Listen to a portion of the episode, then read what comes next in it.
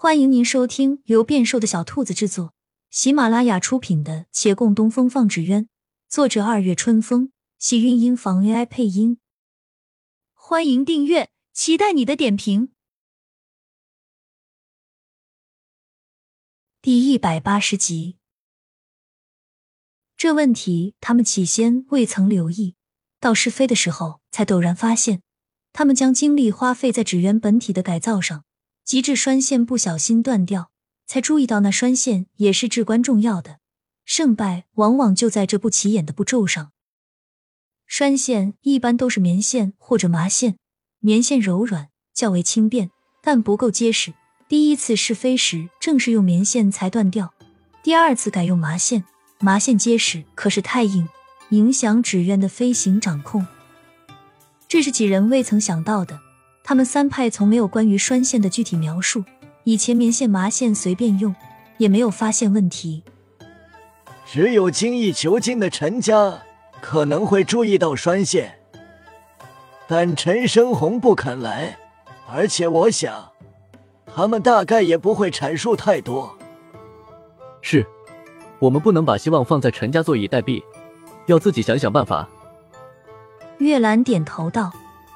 沈芊芊在场，想了一想，道：“锦城的云锦织造，他们所用丝线质地柔软，也很轻，是否可用？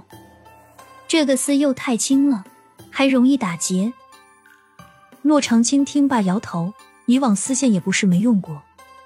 月兰的神思转了一番，云锦是用蚕丝加工而成，不单是蚕，植物中也有很多东西可以凝结成丝状物。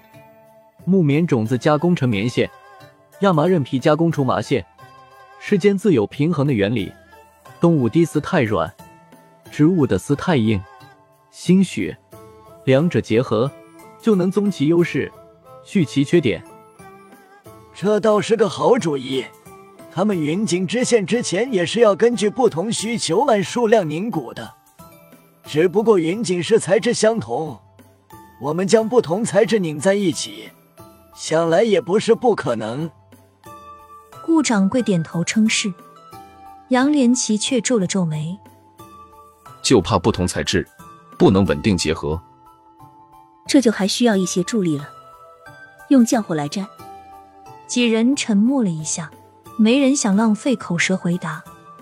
须臾后，月兰继续道：“的确需有粘合物，但浆糊太重，定是不行。”我倒是想起一物，树胶，粘合性很好，又质地轻便。骆长青眼前一亮，这个的确很合适，只是不是什么树都可以。后面那些枫树就不大合适。树胶是树木伤痕处渗出的，越是在高处经历风吹雨打，树胶越容易提取，质地也会更好。嗯，城外山顶可取。顾掌柜拍手，只是那山峰陡峭，有些危险。我们这倒不怕，那山不算太高，我能够上去。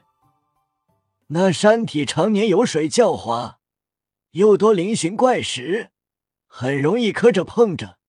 对了，北光处容易丛生有毒之物，毒虫、毒草之类的，防不胜防，可不能当成儿戏。顾掌柜眯着眼睛道：“说完，睁眼在几人面上一扫。你们这是什么表情？我说的都是真的。自是相信您，但既然这么危险，我看我们还是不要去了，再想想别的办法吧。”杨连奇摆手，沈芊芊不以为意：“不就是爬山吗？城外那山我都能上去，有什么可怕的？你们什么时候去？”我跟你们一并，我还就不信了。他这话说完，孟寻接道：“行了行了，我和大师哥去。”我也。骆长青刚开口，顿了顿，又打住。他想一起去是情不自禁，可心知肚明去了也是添乱，跟着去只会劳他们分心照顾，并不会有什么用处。后话只能吞回去。月兰想说什么？却被孟寻抢了先。师傅，你要想去，我们三个一起去吧。月兰忙回头看他，以口型对他说：“这么危险，你让他去干什么？我这是给你们制造逆境中相处的机会啊！”月兰瞪了他一眼，难道太平盛世之下不够好好相处，非要去在困境中才能成全这情谊吗？你不想看看他愿不愿意和你出生入死吗？他又没好气的摇头，谁会希望遇上生死攸关的事情？如果非要用这种方式才能印证情真意切，那他宁可不要。他二人在这边比了半晌的口型，忽听洛长青道：“我就不去了，你们两个千万注意安全。若是不好取，也不要勉强，办法还会有的。”月兰愣了下，回头一笑：“你放心。”牛脸又对上孟寻调笑的神色：“你失望了？”他坦诚的摇头，这本就是心中所期，谈何失望？只是有些疑惑罢了。疑惑他是当真不想去，还是仍介意燕儿小姑娘的事，在暗暗生气？